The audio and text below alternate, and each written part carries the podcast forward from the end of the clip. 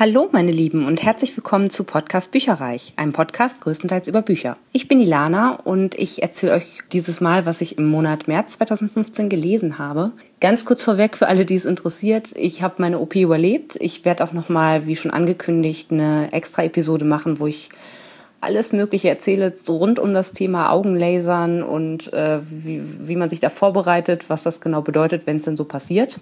Aber insgesamt lässt sich sagen oder zusammenfassen, ähm, ich kann jetzt wieder gut sehen und zwar ohne Brille. Das ist echt super. Ich ähm, habe noch eine Nachuntersuchung jetzt in zwei Tagen wo dann nochmal gemessen wird, wie quasi die Sehkraft gerade ist. Aber an dem Tag direkt nach der OP konnte ich schon ziemlich ja, scharf sehen und ähm, bei diesem typischen Vorlesen von äh, lesen Sie mal Reihe 1, 2 oder 3 vor, ähm, hatte ich wohl schon 105 Prozent Sehkraft.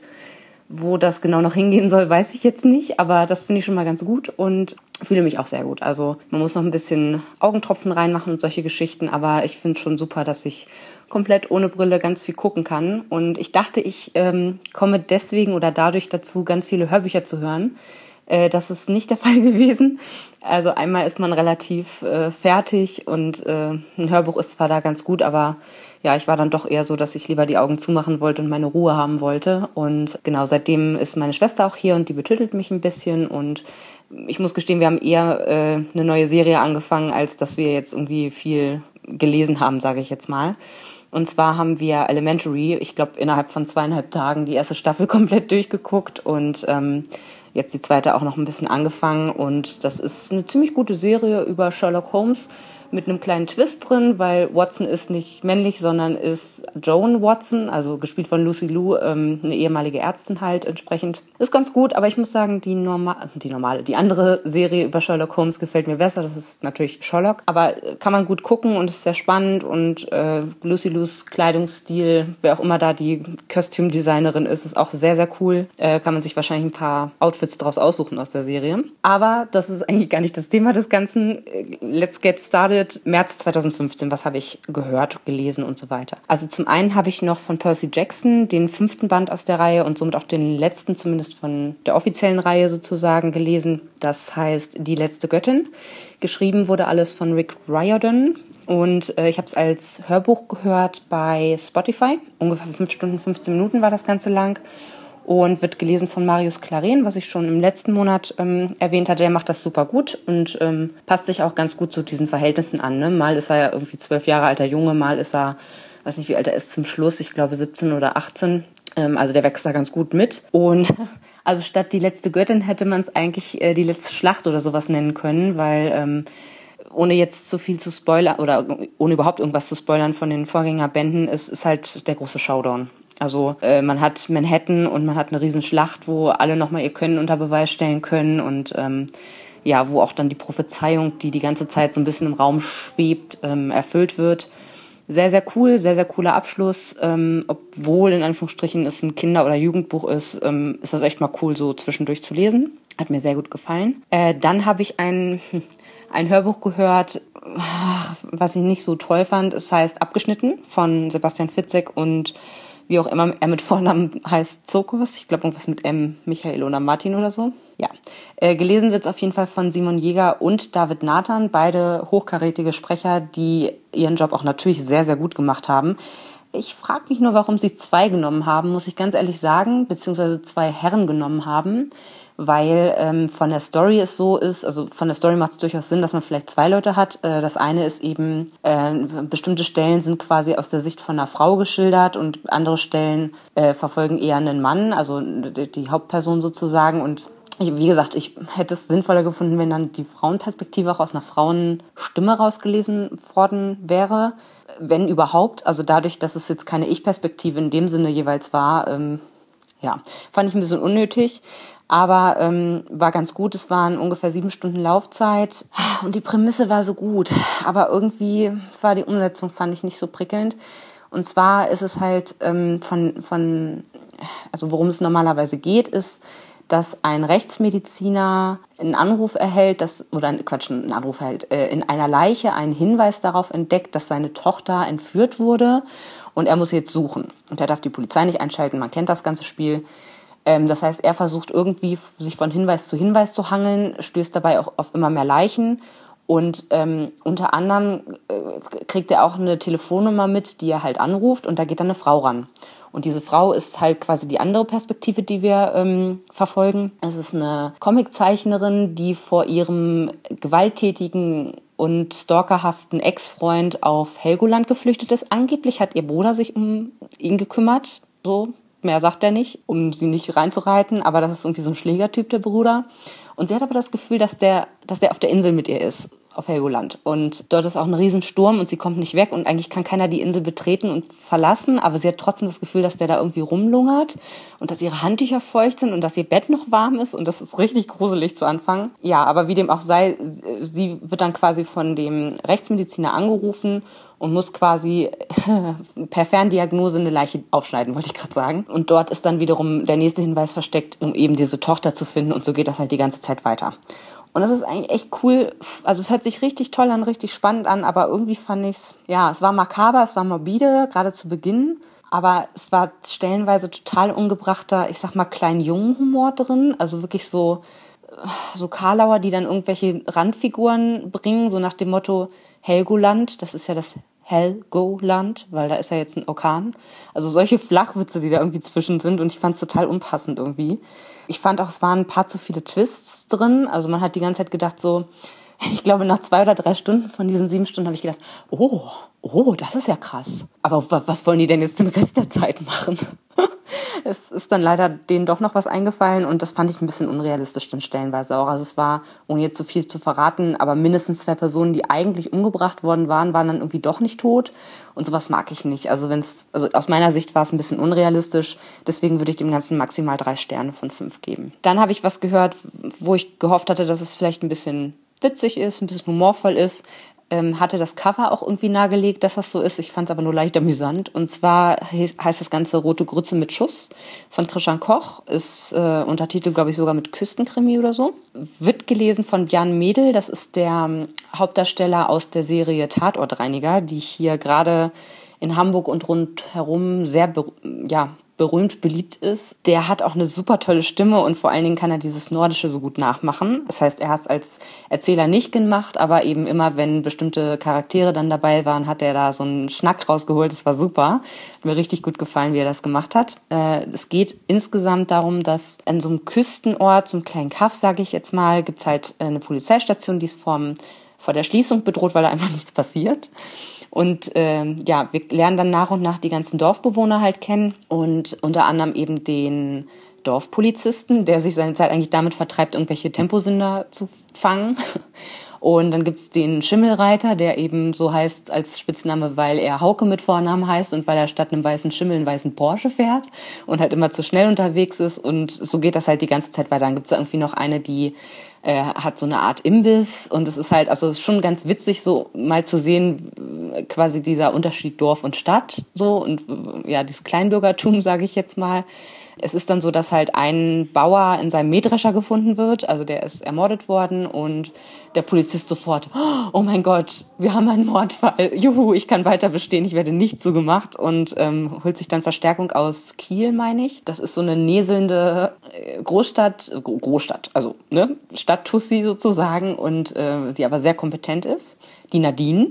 Und ja, es ist schon ganz, ganz witzig, wie es aufgezogen ist. Ähm, das Interessante ist daran auch, dass, wie gesagt, immer mehr Details rauskommen von den, von den Dorfbewohnern, die wir eben ganz zu Anfang, boah, war es sehr, sehr schwierig, die alle auseinanderzuhalten, ehrlich gesagt. Äh, dann der und der und der und die heißen alle mit so, ja, ganz typischen nordfriesischen, sage ich jetzt mal, Namen. Und man kommt erstmal, muss erstmal dahinter kommen, wer jetzt wer ist und wer zu wem in welcher Beziehung ist. Und das ist der Bruder von, das ist die Schwester von und die haben mal miteinander was gehabt. Und äh, das war ziemlich äh, schwierig zu Anfang für mich, aber irgendwann sind dann die Puzzlestückchen so alle dahin gefallen, wo sie hinfallen sollten. Ich hatte mir ein bisschen mehr Humor erwartet. So war es ein ganz solider Krilli, äh, was? Krimi, wie ich finde. Und ja, war okay, aber ich muss jetzt den zweiten Teil ehrlich gesagt nicht unbedingt lesen. So sehr sind mir dann die Charaktere doch nicht ans Herz gewachsen, zumal es mindestens einen Mord dann später gab. Also es wurden dann mehrere äh, und es gab dann einen Mord, der komplett gar nicht aufgeklärt war und wo dann auch so gesagt wurde, ja, gut, Man weiß es nicht. Keine Ahnung, was da passiert ist. Das fand ich leider ein bisschen schade. Vielleicht ist es auch der Anknüpfpunkt für den zweiten Roman, das weiß ich jetzt nicht so genau. Aber Rote Grütze mit Schuss von Christian Koch muss dann nicht unbedingt noch äh, der Nachfolger folgen. Dann habe ich auch ein paar haptische Bücher gelesen. Das eine ist, oder beide sind eigentlich von Juliette Maria, meiner absoluten Lieblingsschriftstellerin. Ähm, und es sind die ähm, Bände vier und fünf sozusagen von einer ähm, Reihe, durch die ich überhaupt auf die Schriftstellerin damals anno dazu mal aufmerksam geworden bin. Sie hatte eigentlich drei nur, also das auf drei angelegt, ähm, drei Bände. Die habe ich auch durchgelesen, die sind auch in sich abgeschlossen und dann hat sie da halt aus irgendeinem Grund noch vier, fünf und sechs hinterher geklatscht. Äh, ich hatte die auch schon beide mal gelesen. Die hatte ich hier beide auf ähm, Englisch. Wollte ja ein bisschen mehr Englisch lesen dieses Jahr. Hier als englische Taschenbücher noch stehen. Und ich muss sagen, ähm, ich werde auch den sechsten nochmal lesen, um einfach nochmal so einen Abschluss zu haben. Ich bin quasi auch schon mittendrin. Als ähm, englisches Hörbuch habe ich das über Audible ähm, mir besorgt. Aber die ersten drei sind einfach nicht zu toppen. Das ist einfach, weiß ich nicht, die hätten so auch einfach abgeschlossen bleiben können. Das wäre wunderbar gewesen. Deswegen, also mega toll fand ich die beide nicht. Das eine nennt sich Air the Seven Waters. Das ist eine, ja, wie nennt man das? das ist ganz witzig gemacht. So, es sind ja alles äh, eher so, ja, im, im Stil der irischen Erzählungen, so mit den ganzen Kobolden und Feen und einer anderen Welt, die da halt noch daneben existiert und so. Das macht sie schon immer sehr, sehr gut. Und in dem vierten Band ist es so, dass äh, eine der Töchter von Seven Waters eben muss auf eine Reise gehen, weil, also quasi das hört sich so doof an, ne? die Feen besuchen.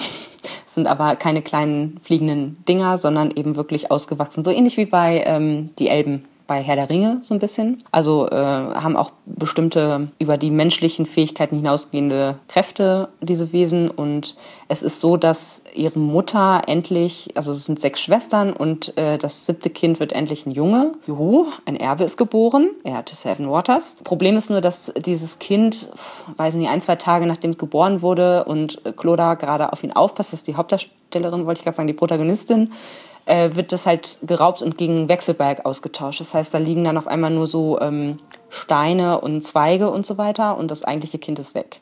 So, der Vater denkt jetzt, das war irgendein politischer Rivale, aber das Problem ist, dass die Kloda als einzige sieht, dass das wie so eine Art also dass das lebt. Für sie lebt das äh, Wechselbalg. Das heißt, es ist für sie nicht einfach nur ein Haufen Steine und Stöcker, die da rumliegen, sondern wirklich wie so ein Kind eben, wie so ein Waldkind oder so. So, und dann ähm, möchte sie natürlich ihren richtigen Bruder wieder haben, macht sich auf in eine Reise in die Feenwelt und ähm, währenddessen ist es so, oder kurz vorher hatte sie jemanden kennengelernt, ähm, der ein Krieger in der, oh, wie nennt man das, in der Kriegerbande ihres Cousins irgendwie ist und der zu Besuch ist. Und der hat, also er ist A, sehr mysteriös und er wird auch dann ähm, beschuldigt sozusagen oder verdächtigt, dass er eben da was mit zu tun hatte mit der Entführung von ihrem Bruder. Ähm, Kohal heißt er.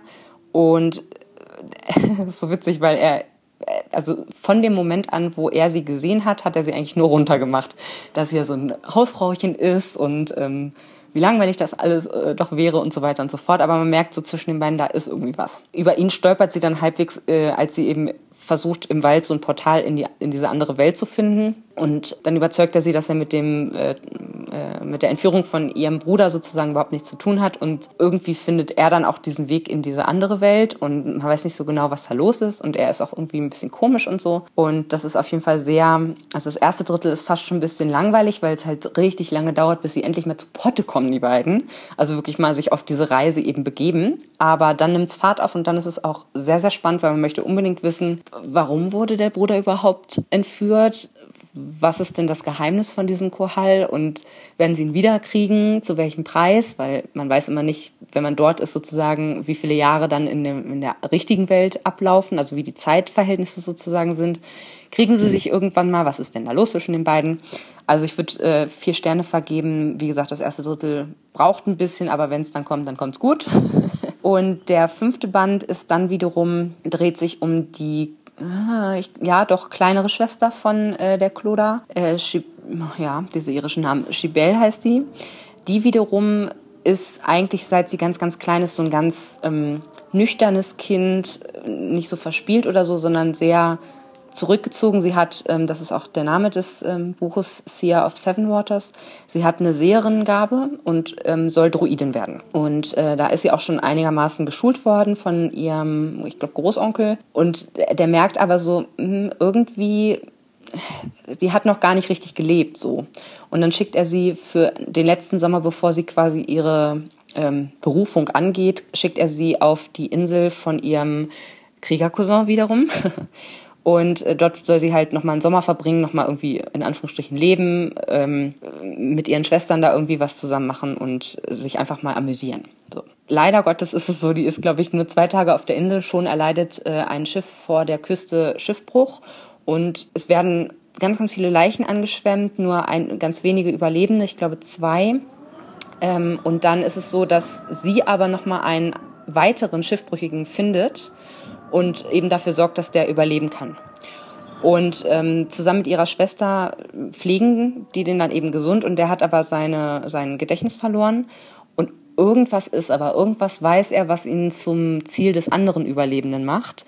Und da der so, also der, der andere Überlebende ist halt auch jemand, der sehr charmant ist und der sich den Respekt und, und die Freundschaft von vielen, vielen anderen Inselbewohnern quasi in dieser Zeit, ja, erschleicht, sage ich jetzt mal. Deswegen glaubt ihm nicht so wirklich jemand. Das heißt, es ist gleichzeitig ein Kampf darum, dass er sich eben zurückerinnert und gleichzeitig soll er sich aber nicht wirklich zurückerinnern, weil sonst könnte ihm irgendwas passieren, aber was denn bloß? Und ähm, natürlich sind die beiden auch so ein bisschen, also ja, sagen wir es mal so, obwohl sie eigentlich nicht will und obwohl sie eigentlich gar nicht darf, weil als Druidin darf sie eigentlich äh, mit keinem zusammen sein, fühlt sie sich das allererste Mal zu irgendwem sehr, sehr stark hingezogen und verbunden und ihm geht's ähnlich und das ist halt alles nicht so einfach und ähm, das ist auch eines der Bücher, wo, ja, wo es eigentlich noch fantasymäßiger wird, weil ähm, es zum Schluss dann auch noch um ein Seeungeheuer geht. Also ganz, ja, um so, wie so diese Selkie-Geschichten. Ganz, ganz interessant, ganz spannend, ganz äh, fantasievoll eigentlich. Und das hat mir deswegen auch, ähm, ja, auch sehr gut gefallen, muss ich sagen. Das ist, ich weiß gar nicht, mal gucken, wie es jetzt im dritten Buch wird oder im sechsten in dem Fall. Ähm, ob das quasi alles nochmal auf was Größeres hinausläuft. Aber äh, interessant ist es schon und ich bin sehr gespannt, wie das Ganze zu Ende geht. Und das war es eigentlich schon, was ich gelesen habe. Wir hören uns nächsten Monat wieder und bis dahin Happy Reading Time. Tschüss! Informationen zu allen Büchern, über die ich heute gesprochen habe, findet ihr auf meiner Website www.bücherreich.net mit UE. Ihr könnt dort oder auf Facebook unter www.facebook.de slash podcastbuicherreich in einem Wort durch mit mir in Kontakt treten. Meine E-Mail-Adresse lautet buicherreich at gmail.com. Wenn ihr diesen Podcast über iTunes abonniert habt, würde ich mich riesig freuen, wenn ihr mir eine 5-Sterne-Bewertung hinterlasst. Dies ist ein privater Buch-Podcast, in dem ich nur meine eigene private Meinung wiedergebe. Wenn mir ein Buch oder Hörbuch kostenlos zur Verfügung gestellt wird, kennzeichne ich es entsprechend auf meiner Website.